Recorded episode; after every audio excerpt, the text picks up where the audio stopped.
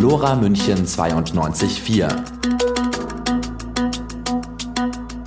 ABF Arbeit, Brotzeit, Freizeit. Guten Abend, Sie hören Lora München auf der 92,4 Megahertz mit der Sendung Arbeit, Brotzeit, Freizeit. Heute, wie immer am zweiten Mittwoch im Monat, senden die Verdi-Frauen. Unser Thema diesmal ist gegen den Winterblues, unser Jahresrückblick. 2023 war ja ein sehr schwieriges Jahr mit bedrohlichen Entwicklungen wie Kriege, Krisen, Klimakatastrophen. Doch es gab auch positive Ereignisse und Momente, die uns bewegt und Mut gemacht haben. Einige Highlights der vergangenen Sendung möchten wir dazu in Erinnerung rufen und Sie im Studio Gespräch nacherleben. Und die Expertinnen diesmal und oder die Akteurinnen melden sich wir Verdi-Frauen bei Lora selber zu Wort. Und das sind Annika Uhlherr, Wolburger Rempe, Christiane Bielmeier. Und ich, Martina Helbing. Und Dagmar Fries hat ebenfalls mitgearbeitet. Leider kann sie heute nicht im Studio sein. Schöne Grüße, liebe Dagmar, du wirst zuhören. Im Serviceteil berichten wir außerdem von den aktuellen Tarifabschlüssen im öffentlichen Dienst. Und am Ende der Sendung bringen wir noch den ein oder anderen Veranstaltungshinweis. Die Musik kommt heute nach Wunsch von unterschiedlichen InterpretInnen. An der Technik begleitet uns wie das ganze Jahr Felix Jakowitz. Danke dafür. Wir wünschen Ihnen allen eine informative Unterhaltung.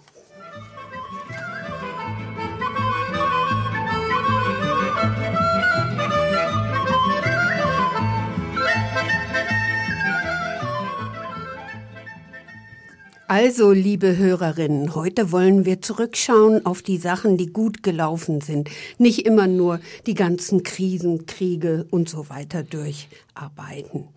Also Sachen, die uns aufgebaut haben, denn schlechte Nachrichten gab es ja wahrlich genug. Also, wir wollen vom Streik im öffentlichen Dienst berichten, der ja das Frühjahr ziemlich heftig war und das Jahr auch beendet hat mit den Ländern. Dann berichten wir über die tolle Demo zum Internationalen Frauentag und über die Kundgebung. Kurz danach geht es dann um den Abschluss im öffentlichen Dienst und die Nachwirkungen. Dieser Streik mit seinen vielen Aktionen und Kundgebungen hat viele unterschiedlichen Berufsgruppen zusammengeführt. Denn letztendlich sind die Probleme in den unterschiedlichen Bereichen ja sehr ähnlich gelagert, wie wir festgestellt haben. Es gibt zu wenig Personal, es sind zu schlechte Arbeitsbedingungen und es ist eine zu große Belastung für alle einzelnen Beschäftigten. Nun hat sich über den Sommer hin als Schwung von dem, äh, von dem Streik eine Gruppe gegründet, die auf die Gemeinsamkeiten hinweist, unter dem Motto, wir können nicht mehr Zeit sich äh, um uns zu kümmern. Wir haben darüber auch eine Sendung gemacht und berichten über die Veranstaltung, die im November stattgefunden hat. Ja, und dann wollen wir auch schauen, was uns persönlich sonst noch in diesem Jahr Freude gemacht hat. Die ein oder andere hat ein Buch, ein Comic oder interessanten Podcast mitgebracht oder Musik. Mal schauen, was wir alles so schaffen. Aber starten wir doch gleich in den Streik.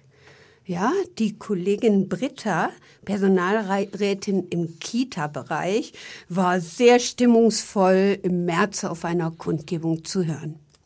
So, ich möchte euch gar nicht lange langweilen. Ich glaube, ihr wisst alle, warum wir hier heute stehen. Es ist für uns eine schwere Zeit. Äh, Im Zuge des Personalmangels kennen wir alle unsere Lücken in den Einrichtungen und ich muss euch, glaube ich, auch nicht erzählen, was ihr täglich für eine gute Arbeit leistet. Das ist schon mal ganz klar hier. Und ich will euch mal richtig hören, dass ihr gute Arbeit leistet. Dankeschön. Danke. Weil wir sind das Gesicht der sozialen Arbeit, egal in welcher sozialen Arbeit, von ganz klein bis ganz groß. Wir sind alle wichtig. Wir bringen unseren Beitrag für die Gesellschaft und auch den Beitrag für die Eltern, dass sie weiter ihren Job erfüllen können, auch nur bei uns die Kinder abgeben können, wenn bei uns das auch reicht vom Personal. Und ich sage euch eins, das, was ich feststelle, es, es wird langsam unterirdisch. Wenn ich höre, dass Kollegen uns kontaktieren und sagen, ich bin heute alleine mit 50 Kindern, wie soll man alleine da gute pädagogische Arbeit leisten bzw. Bildung voranbringen? Und deswegen müssen wir jetzt gestärkt miteinander hier auftreten und unsere Forderungen, die wir fordern, die müssen auch eingehalten werden. Wir dürfen nicht zurücktreten. Wir müssen ein Gesicht haben. Jeder Einzelne, jeder Einzelne von euch muss euch zeigen, 10% ist das Minimum für uns. Weil es, es, es wird langsam lächerlich, wie wir vergaukelt wird am runden Tisch. Und jetzt müssen wir gemeinsam stark sein und uns in der Masse gut präsentieren und den Verhandlungen auch mal ein bisschen Druck ausüben, dass jetzt hier endlich mal was zu Potte kommt und wir uns dieses Jahr nicht abspeisen lassen wollen. Wir möchten diese Forderungen haben, egal wie. Und ich glaube, wir haben eine gute Chance, was zu erreichen, weil es geht nicht nur um eine Berufsgruppe, es geht um alle Berufsgruppen im öffentlichen Dienst. Und da müssen wir jetzt alle mal solidarisch miteinander zusammenhalten und auf die Straße gehen und uns zeigen.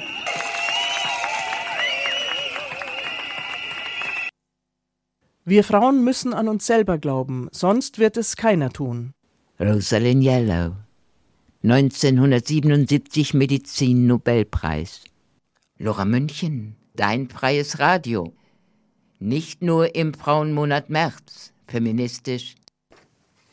Schönen guten Abend. Sie hören die Verdi-Frauen bei Lora München, heute zum Thema gegen den Winterblues, unser Jahresrückblick. Wir wollen zurückschauen auf die Erfolge in 2023. Und ganz am Anfang des Jahres ging es los mit den Streiks im öffentlichen Dienst, Bund und ähm, ja, Stadt, Kommunen. Und der hat auch am 8. März stattgefunden. Tina, erinnerst du dich noch an den 8. März? Ist ja schon wieder ein paar Monate her. ja. Ist viel passiert seitdem. Erzähl doch mal, wie war der 8. März dieses Jahr für dich? Ja, für mich war der phänomenal. Ich habe das erste Mal versucht, so vielen Menschen gesprochen und ich hatte die Ehre, die äh, 8. März-Kundgebung äh, zu eröffnen. Und es war schon 4.000, 5.000 Frauen. Und wir hatten so Angst gehabt, weil es das erste Mal seit vielen Jahren neben dem 8. März-Bündnis eine zweite Veranstaltung gab.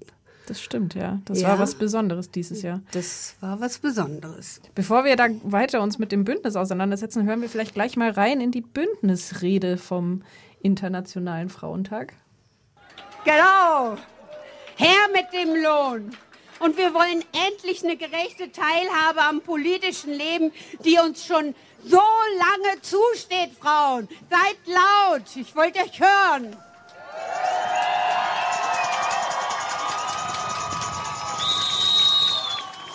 Seit über 100 Jahren gehen Frauen am 8. März, den Internationalen Frauenkampftag, weltweit auf die Straße für Gleichberechtigung und ein sicheres Leben.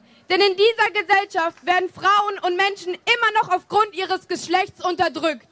Vor einem Jahr standen wir am Königsplatz zusammen und forderten laut und deutlich, Krieg kann Frauen nicht gewinnen, nur verlieren. Erst die Freiheit, dann das Leben.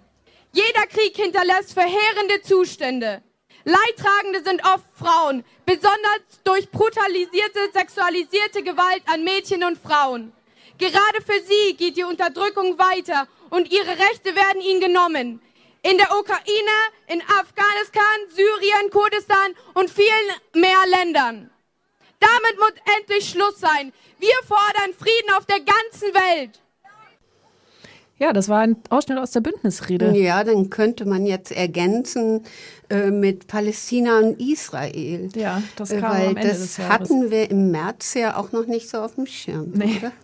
Zum Glück oder ja, und jetzt leider ist Ja. noch mehr dazugekommen, als wir gewollt haben. Aber was damals auf dem Schirm war und was auch zu den ja, spannenden äh, Situationen mit, mit der anderen Veranstaltung geführt hat, war ja der Iran. Weißt du, dann kannst du den Hörerinnen erklären, wie das damals dazu kam, dass es zu zwei Veranstaltungen Ja, es gab ja diese äh, Women Life Freedom Bewegung, die gleich nachdem äh, der Tod, wie hieß die junge Iranerin, die hat jetzt, Masera Amini. ja, die jetzt äh, rückwirkenden Sacharow-Preis Sacharow-Preis bekommen hat. Äh, und da haben die äh, Women Live Frieden ja eine große Veranstaltung am Königsplatz durchgeführt und auch noch eine andere sehr beeindruckende Veranstaltung. Und ja, und dann kam es dazu, dass die äh, mehr oder weniger wollten, dass wir als 8. März-Bündnis mit ihnen zusammen eine Veranstaltung machen. Äh, fanden wir auch erst ganz gut, obwohl bei uns im Bündnis eine andere iranische Gruppe ebenfalls äh, Mitglied ist. Und aber wir konnten uns nicht einigen. Das eine sollte eher so eine große Kulturveranstaltung werden und wir wollten eine mächtige äh, gemeinsame Bündnisrede mit den einzelnen Aspekten, die vielleicht besonders brannten, aber auch Iran, Kurdistan, die Nuena Menos Frauen und so weiter durchführen. Und das kam nicht dazu. Und dann hat die Gruppe mit der Unterstützung von doch sehr vielen Organisationen eine riesige andere Veranstaltung, also riesig nicht mit Menschen, wie sich hinterher herausstellte. Es waren da bloß so 250 Leute da, aber mit einem riesigen Programm an zwei unterschiedlichen Orten, äh, auch am 8. März eine Veranstaltung gemacht. Und wir haben halt unsere Kundgebung durchgeführt und haben ein bisschen Bammel gehabt, wie viel kommen denn jetzt? Und dann waren so viele Frauen da. Es war so toll, oder? Wie fandet ihr es? Ja, ich fand es sehr toll. Beeindruckend viele Frauen waren da. Also, also in den letzten Jahren, ich beobachte das jetzt in den letzten fünf Jahren, glaube ich, auf jeden Fall sehr aktiv mit. Das wird jedes Jahr mehr.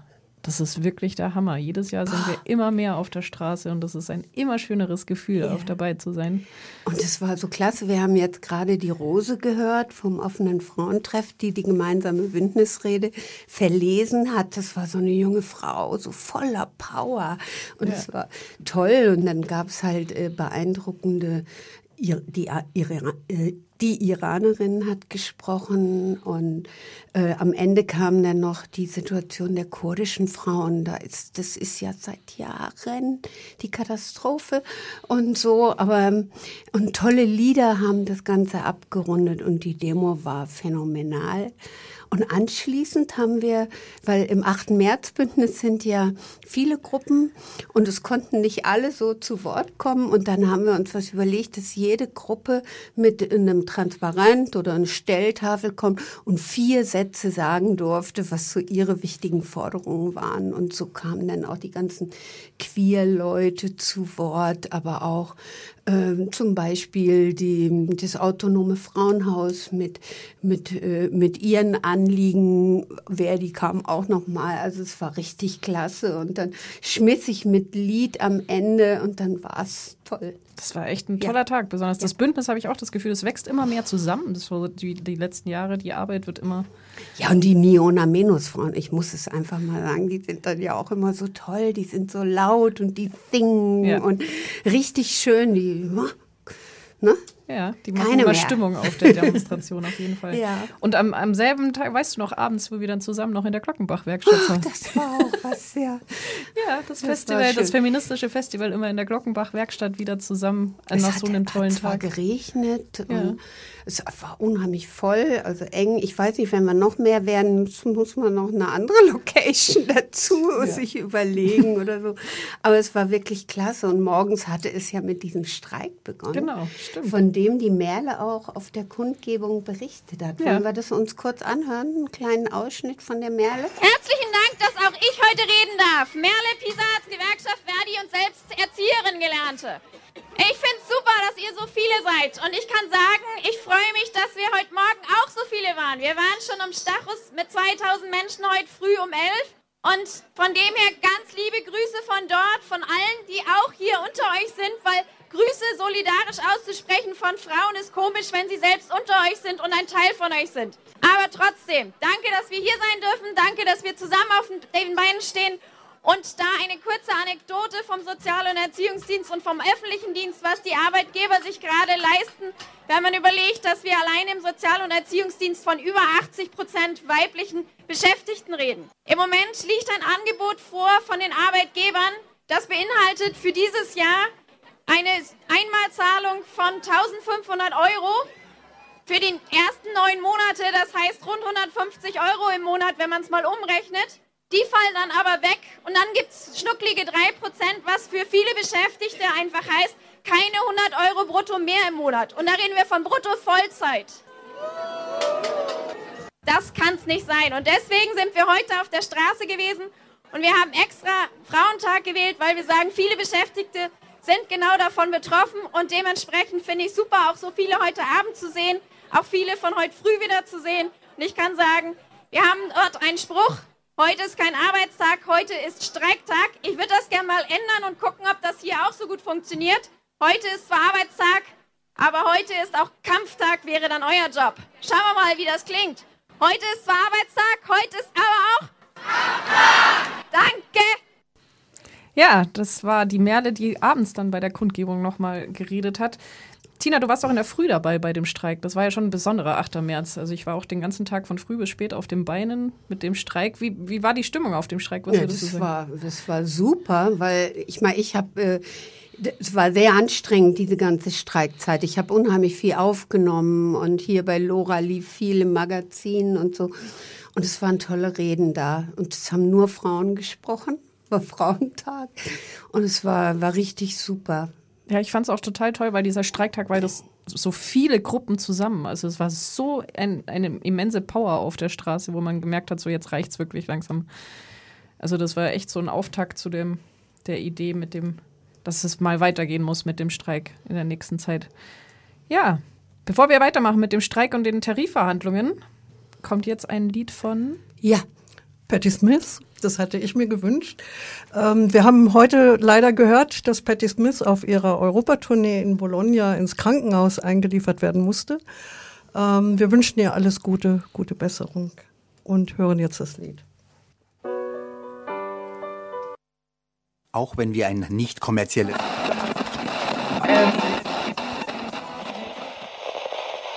Ohne euch wird's still auf der 92.4.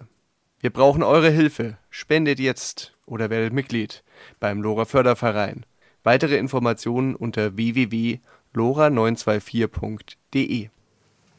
Guten Abend. Sie hören die Verdi-Frauen bei Lora München.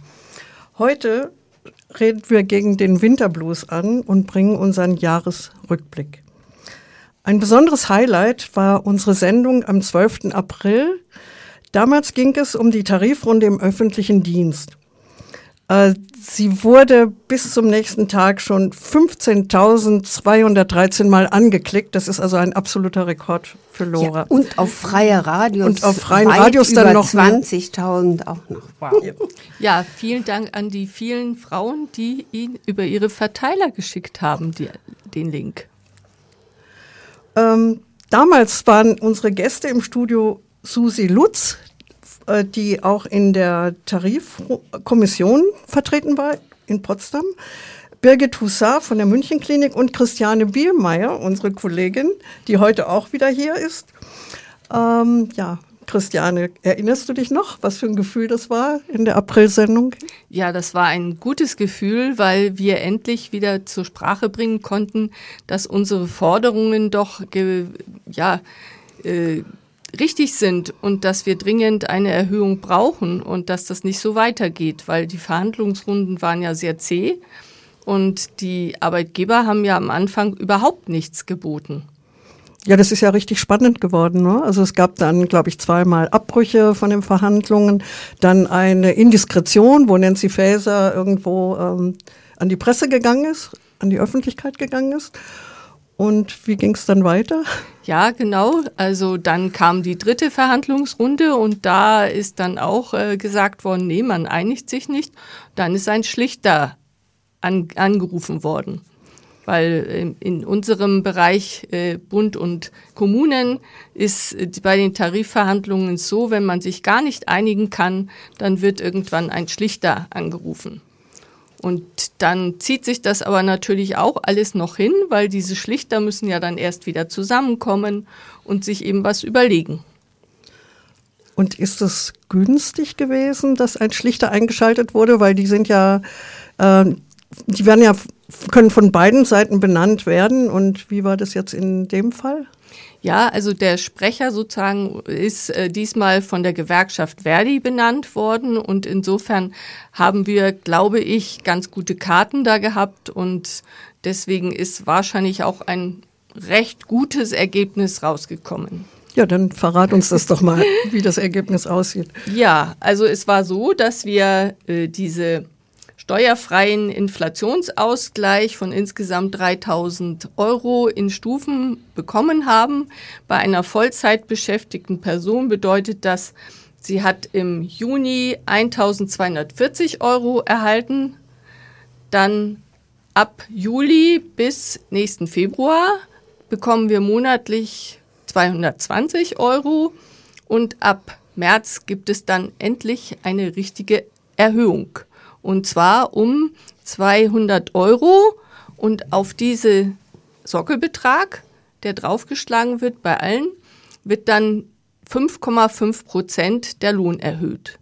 Und bei den unteren Lohngruppen, das ist auch das Besondere an diesem Abschluss und der uns alle sehr freut, dass ein Dockelbetrag ausgehandelt werden konnte, weil gerade die unteren Lohngruppen oft prozentual ja sowieso weniger verdienen und dann die reine prozentuale Erhöhung bei ihnen gar nicht so viel Geld ausmacht.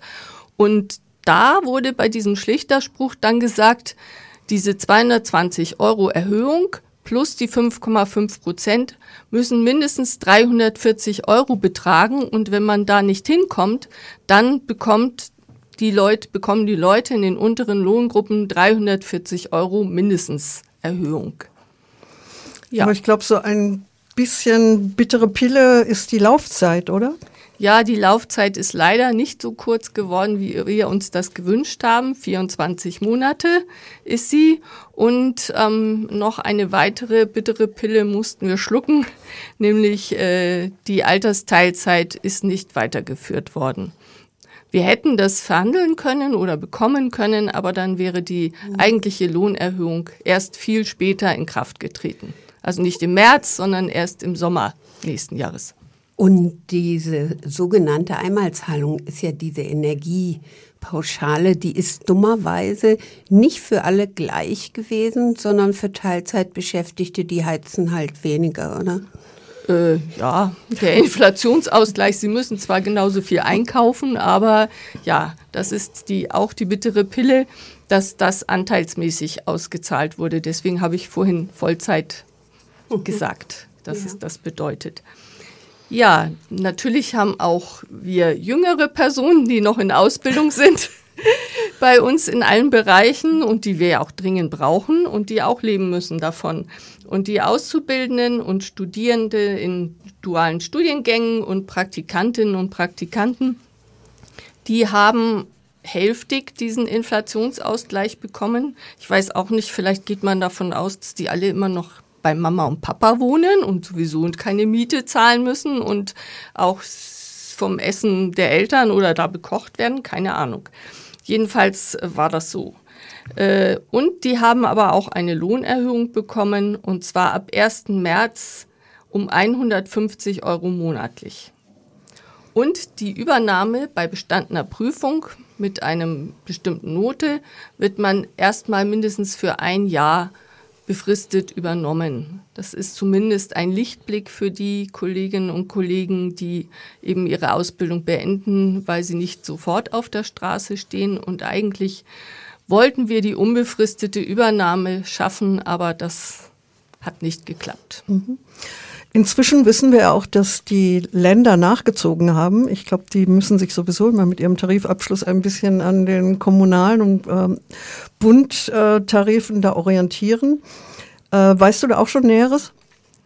Ähm, ja, aber so ganz genau nicht.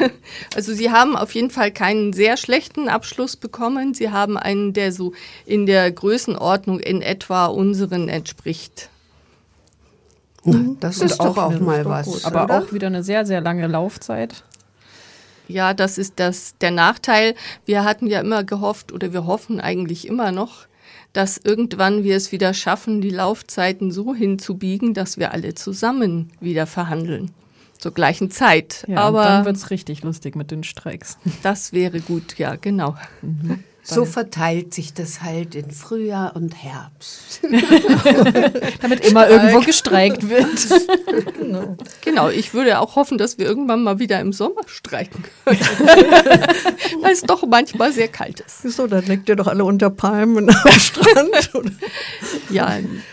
Ähm, ja, also was ich immer ganz gut fand bei den Streiks ist ja dieses Solidaritätsgefühl und diesmal war das ja irgendwie ein Streik, der total in die Breite gegangen ist.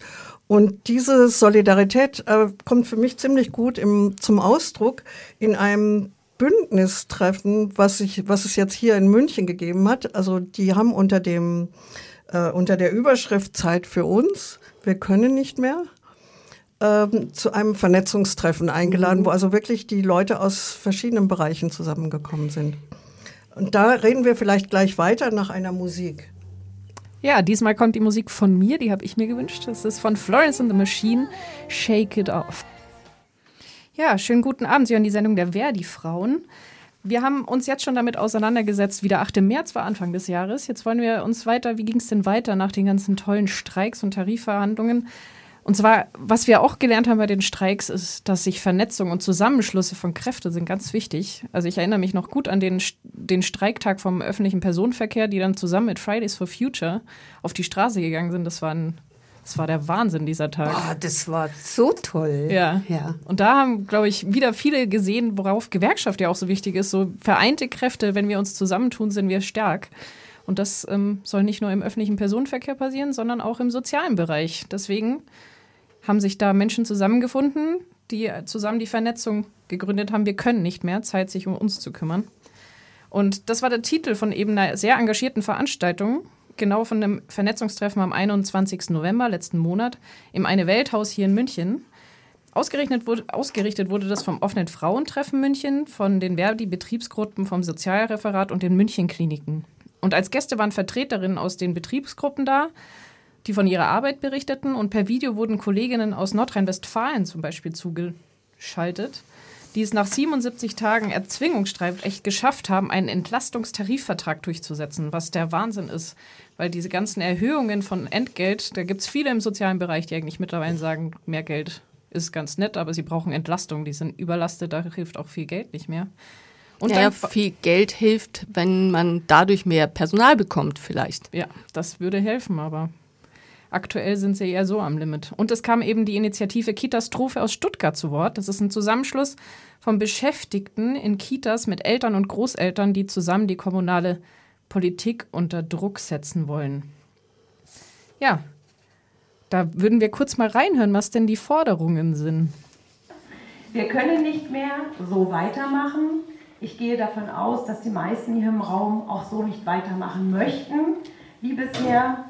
Unser Staat zieht sich immer weiter zurück aus der öffentlichen Daseinsvorsorge, zieht sich zurück aus seiner Verantwortung uns gegenüber als Beschäftigte, uns gegenüber als Betroffene, Betroffene im Sinne von Eltern, Patientinnen, Patienten, Klienten und Klientinnen. Damit muss jetzt endlich Schluss sein. Das heißt, wir haben Forderungen an alle Politikerinnen auf allen Entscheidungsebenen. Wir möchten, dass der Staat wieder mehr Verantwortung für uns übernimmt. Und zwar indem er Ausbildungsinitiativen für mehr Fachkräfte auf den ähm, anstößt, dass er die ähm, Investitionskosten für unsere Arbeitsstätten übernimmt, indem er für eine auskömmliche Personalausstattung sorgt, indem es tarifierte Gehälter gibt, indem es verlässliche Arbeitszeiten für uns gibt und dass wir daraus eine Freizeit generieren können, die diesen Namen auch verdient. Dafür braucht es Geld. Was hören wir immer? Oh, die Kassen sind leider leer. Tut uns leid. Da möchte ich dagegen halten an einem Beispiel, dass wir 35 Milliarden Euro jährlich in den öffentlichen Kassen mehr haben könnten, wenn die 158 Milliardäre, die es in Deutschland gibt, und ein, die ein Gesamtvermögen von 712 Milliarden Euro ihr eigen nennen, nur 5% davon ähm, jährlich über Steuern in unsere Kassen abführen würden. Das heißt, wir brauchen Veränderungen, wir müssen Veränderungen gestalten. Veränderungen fallen nicht vom Himmel, Veränderungen kommen nicht über Nacht, passieren nicht auf gut Glück. Wir müssen deswegen aktiv sein, uns zusammenschließen, uns sichtbar machen. Das ist ganz wichtig. Wie kann uns das gelingen? Wie können wir unsere Forderungen auf die Straße bringen? Wie können wir dafür sorgen, dass wir unser äh, Leben lebenswert machen? Und wie das funktioniert, dafür kriegen wir jetzt ein paar Inputs und ein paar Beispiele von Kolleginnen, die, denen das schon sehr gut gelungen ist, die für uns alle tolle Beispiele sind. Ja, das war Nadine, die auch Mitglied im Bezirksfrauenrat ist und bei diesem Bündnis unter diesem Bündnistreffen auch eine der Organisatorinnen mit war. Ja, das ist die stellvertretende Betriebsratsvorsitzende, Gesamtbetriebsratsvorsitzende der Münchenklinik. Genau. Und hat ähm, wichtige Forderungen aufgestellt und ich finde auch, was ganz wichtig ist zu sagen, es betrifft ja nicht nur die Mitarbeitenden dort, sondern eigentlich jeden Menschen, der hier in München lebt. Weil wenn man mal ins Krankenhaus kommt, möchte man eine gute Versorgung haben. Aber wie war denn dieses Treffen überhaupt? Weil Burga, ihr, du und Tina, ihr wart dabei. Ja, also ich fand das wahnsinnig eindrucksvoll. Der große Saal im, im Eine Welthaus war absolut voll. Und es waren sehr engagierte Menschen da, die, die sich vorgestellt haben. Also ähm, es war zuerst die Gruppe aus dem Sozialreferat, die für den Kinderschutz zuständig sind. Ähm, die lohnt sich wahrscheinlich sogar ähm, mal eine eigene Sendung noch zu machen mit denen, weil das äh, also eigentlich total unter die Haut geht, wenn ja, die, die sagt, können ihre Arbeit wir gar können nicht wir mehr können machen. nur noch Kinder retten, die am Verhungern sind oder so, aber diese Betreuung, diese vorsorgende Betreuung oder so können sie überhaupt nicht mehr leisten. Und Ja, die war ja auch in unserer Sendung da und hat gesagt, sie müssen praktisch Triage machen. Also ich weiß noch, die Dagmar hat dann hinterher gesagt, da ist ihr ein kalter Schauer über den Rücken gelaufen. Also das kann man sich und mag man sich eigentlich auch überhaupt nicht vorstellen, was das bedeutet. Aber die Veranstaltung hat auch richtig Mut gemacht. Die haben dann ja nach Köln und Münster geschaltet, weil in Nordrhein-Westfalen hat ja dieser 77-tägige Streik der Unikliniken für einen Entlastungstarif stattgefunden. Das ist hier in Bayern gar nicht so besonders. Äh, Was bedeutet denn das Entlastungstarifvertrag? Ne, dass die festschreiben in dem Entlastungstarif, wie viel Personal auf so einer Station sein muss. Äh, Und ansonsten müssen Stationen geschlossen werden. Das ist verbindlich dann geregelt, äh, dass du dafür Entlastung bekommst, wenn jetzt ganz kurzfristig wer ausfällt, dass du äh, dann einen Tag frei oder sonst was.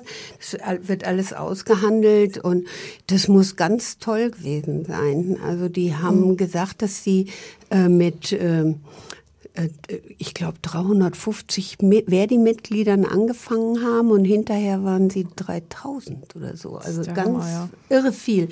Und dann gab es eine interessante Diskussion, weil natürlich auch viele Leute aus dem Pflegebereich da waren. Und da hat eine Kollegin gesagt, die hier auch in der Klinik im, in der Notfall Dings arbeitet. Äh, Die haben nämlich 17 Tage lang äh, die Notfallabteilung, äh, den Notdienst dicht gemacht. Wirklich? Ja, Davon habe ich nichts gehört. Mhm. 17 Tage lang, gell? Ja.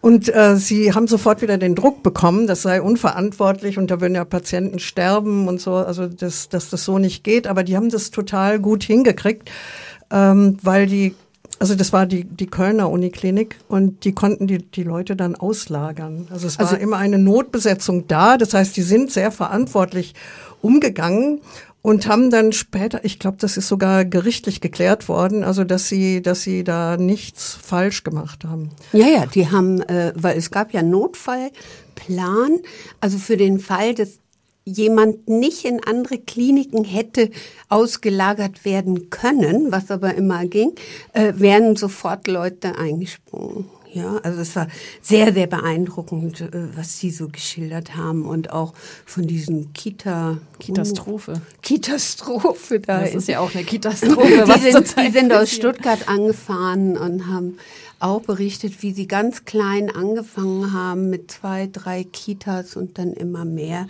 Also das hat richtig Mut gemacht. Was haben die so durchgesetzt oder versuchen durchzusetzen?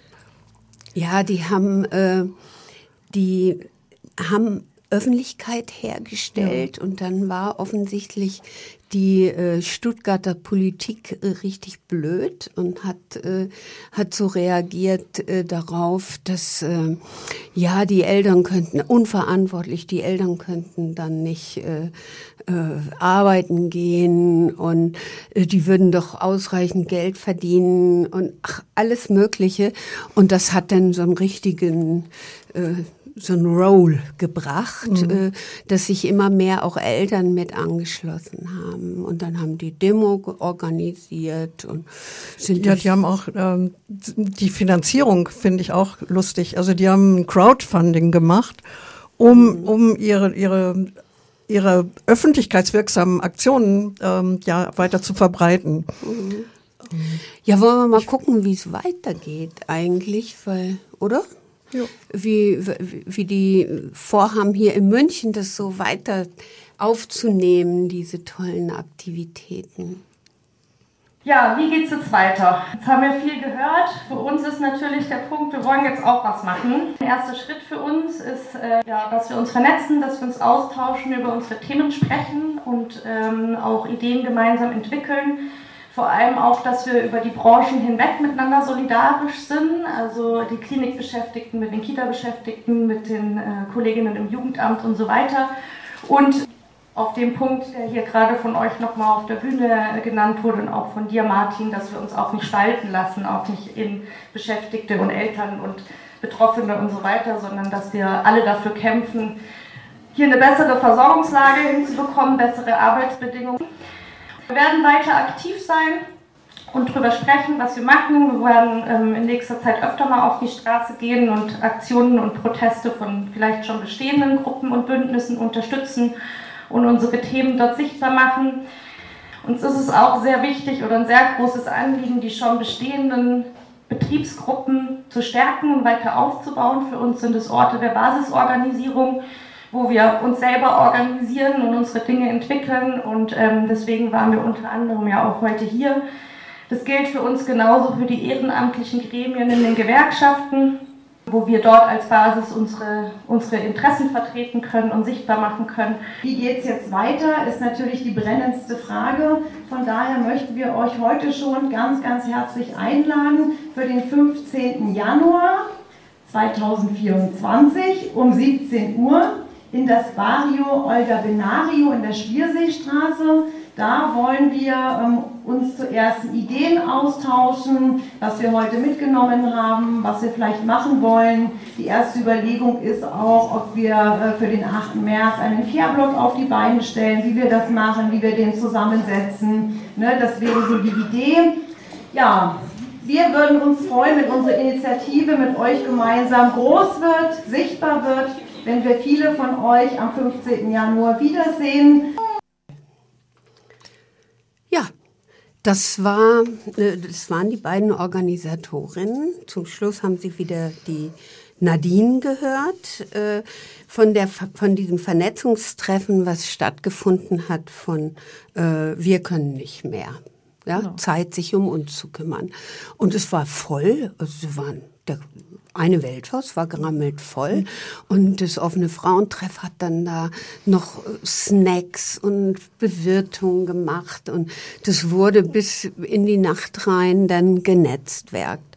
Ja, und das nächste Treffen vormerken alle, die sich angesprochen fühlen, die in den Bereichen arbeiten, 15. Januar, äh, ich glaube um 19 Uhr im Barrio Olga Benario. Wo ist es eigentlich? Das Barrio Olga Benario ist ein ähm, Raum, ein linker Raum in München, der auch selbst organisiert ist, ein bisschen ähnlich wie das Lore Radio, basiert nämlich auch nur auf Spenden. Und das befindet sich in Obergiesing in der Nähe vom Ostfriedhof und zwar in der Schlierseestraße 21. Okay, also das ist unser Terminhinweis fürs nächste Jahr, äh, 15. Januar.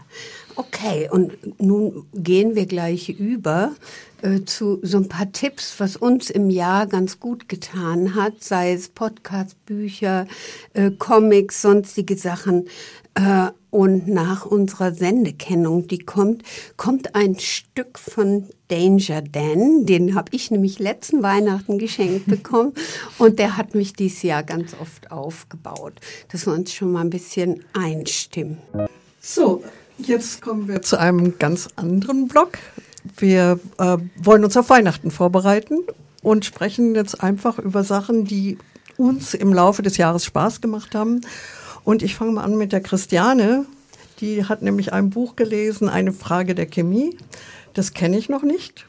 Ähm, erzähl doch Genau, also das ist ein Erstlingswerk von Bonnie Games. Man glaubt es kaum, die Frau ist schon fast 60 oder 60 und ist ein Erstling und man legt dieses Buch eigentlich ganz traurig weg, weil man eigentlich die Geschichte viel länger haben wollte. Wie es so oft bei guten Büchern Genau. ist. Und zwar, also genau, die Tina kennt es auch, hab's die hat's auch gelesen, Und also wir sind schon zu dritt.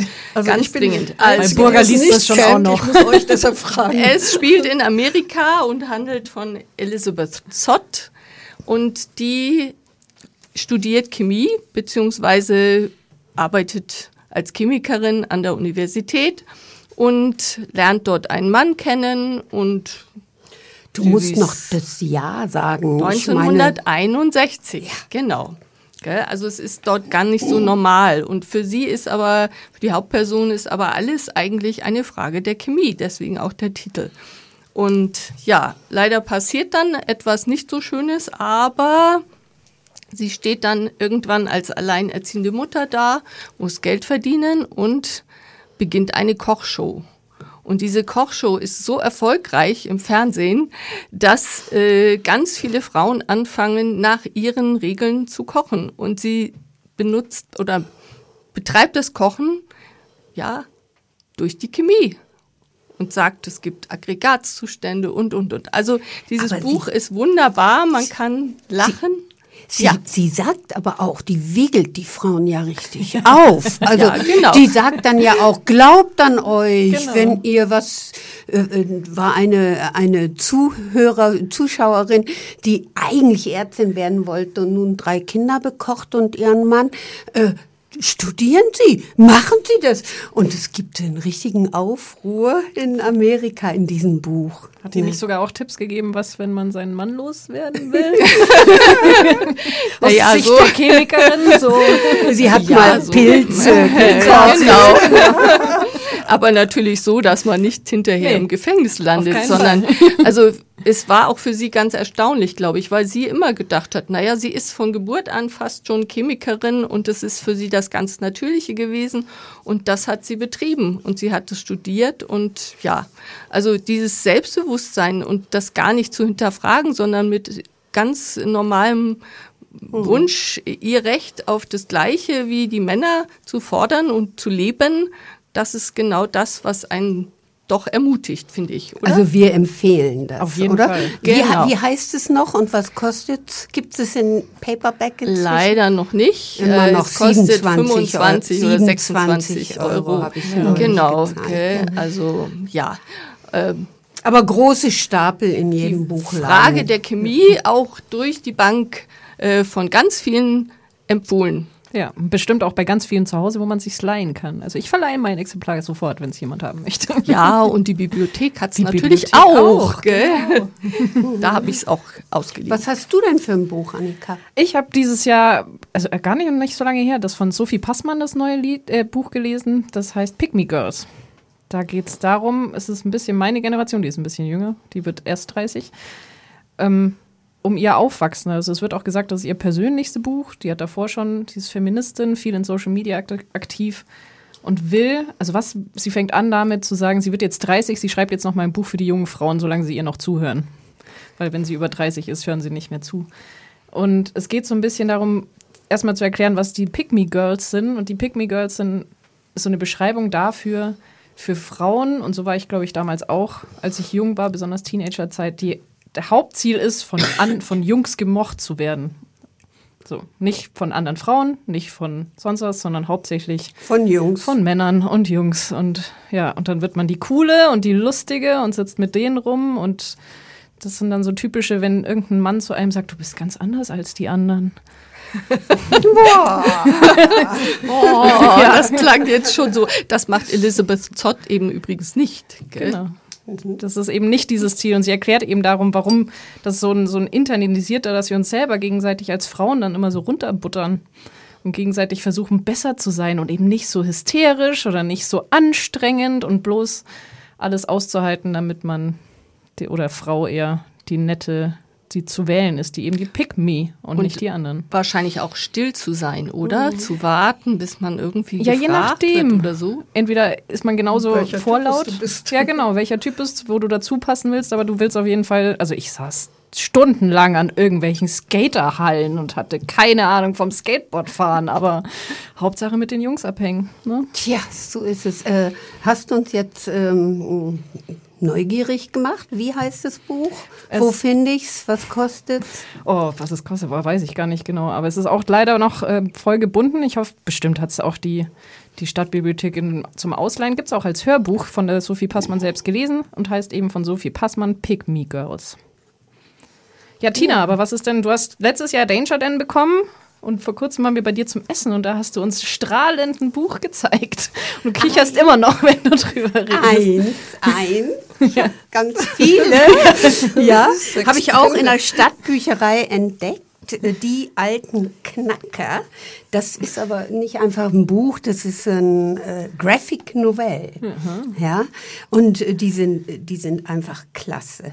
Ja, ich habe sie ganz oft in der Stadtbücherei ausgeliehen. In meiner gab's immer nur Teil zwei und Teil vier. Ja, weil ja. So, dann musste ich die immer bestellen und so weiter. Und Teil 1 habe ich ganz spät entdeckt, aber den muss man, damit sollte man anfangen. Also das ist von Wilfried Lupin. Habe ich es richtig? Lupano? Aha, das ja, genau. Der, der hat den Text und das Szenario quasi gemacht und die Zeichnungen sind von Paul Coü. Coue. Coue. ah, französische also, Namen, ne? ja, weil vielleicht das sagen, Problem sagen wir ist, einfach, wie es geschrieben wird ja, oder ja. so. Das ist, ja, weil ähm, das Problem ist, äh, ich, ich äh, gucke eigentlich selten, wer das mhm. macht. Ja, ich schaue mir mhm, diese Bilder ja. an und da geht es, ich versuche es zu schildern, es geht um drei ältere Männer, äh, die so zwischen 70 und in Richtung 80 gehen. Die haben schon als Kinder, sind die in einem kleinen Dorf in Frankreich aufgewachsen äh, und haben immer noch Kontakt miteinander, die alten Knacker. Und zwar ist der eine, der Pyro, der ist Anarchist, der steht immer so mit einem Bein äh, im Knast, ja. So, der Schon hat ein ganz tolles äh, anarchistisches äh, Haus in Paris mit mehreren Leuten, wo viele Geflüchtete unterkommen mhm. und, und, und, ganz klasse. Und dann ist Antoine, der Gewerkschafter bei der CGT, der arbeitet, äh, hat 40 Jahre lang in dem Dorf in einer Chemiefabrik, die Psychopharmaka macht, erstellt. Und dann ist da noch Mimile, das ist eher so ein ruhigerer, äh, der ist Rugby-Spieler gewesen und ist von oben bis unten eigentlich tätowiert. Und dann ist die Enkelin, die oh, Sophie, so die Enkelin von Antoine, spielt äh, immer mehr so eine Rolle. Und das ist so toll, diese Hackeleien der beiden, der, der drei. Und äh, man erlebt ganz viel. Es ist so witzig. Es ist einfach toll. Ihr müsst es euch bestellen. Im Splitter Verlag ein so ein Heft kostet 17 Euro. Und Christiane hat gesagt, auch Band 3 ist wieder lieferbar. Soll ab heute wieder oh, aufgelegt werden. Oh, Tina, Band 3. Super. Weiß ich schon, was ich zu Weihnachten Der fehlt dir nämlich noch in deiner Ich habe mich gleich gell? anstecken genau. lassen von deinem Kichern und so und, und habe mir heute also Band 1 gekauft. Ich bin, ich, ich habe ihn bestellt in der Bibliothek. Na guck, ich überlege, wen ich es alles schenke und ob ich mir nicht selber auch noch nehme. Ja, jetzt wollen wir vielleicht noch von, von Walburga wissen, was denn bei dir dieses Jahr der Favorit war? Ähm, also ich habe in letzter Zeit sehr viele Sachbücher gelesen, aber zum Ausgleich höre ich gerne Podcasts und habe also jetzt so einen Tipp. Ähm, Auch außerhalb von Lora. Ja. Ausnahmsweise mal. Genau. ähm, also das, was mich jetzt sehr beeindruckt hat, das lief auf Deutschlandfunk Kultur im politischen Feuilleton. Und der Beitrag hieß Alles andere als feministisch das Problem mit den starken Frauen. Da gibt das es ein Problem. Das ist ein Kommentar von Shader Kurt, oh. die sagt, ähm, warum müssen Frauen immer stark sein? Und es gibt, ähm, also sie müssen, sie müssen möglichst Vollzeit arbeiten, Kinder erziehen und auch noch schön aussehen. Ähm, also ich kann es nur empfehlen. Ähm, ich schreibe auch noch einen Artikel für die Quer. Okay. Und ähm, da kommt es dann auch raus. Also es bezieht sich auf ein auf auf ein Plakat, was, was in den Frauen-WGs also sehr publik geworden ist in den 90er Jahren, zeigt eine Frau aus der Rüstungsindustrie, die die Ärmel hochkrempelt und Power zeigt und so. Und ähm, so, du hörst jetzt leider. Ich höre jetzt auf. Ja, weil das so, das war sie nämlich schon wieder, die Sendung Arbeit, Brotzeit, Freizeit der Verdi Frauen heute zum Thema gegen den Winterblues. Unser Jahresrückblick. Ich hoffe, es hat Ihnen Spaß gemacht. Wir wollten nämlich einfach nur mal über die guten und schönen Dinge reden.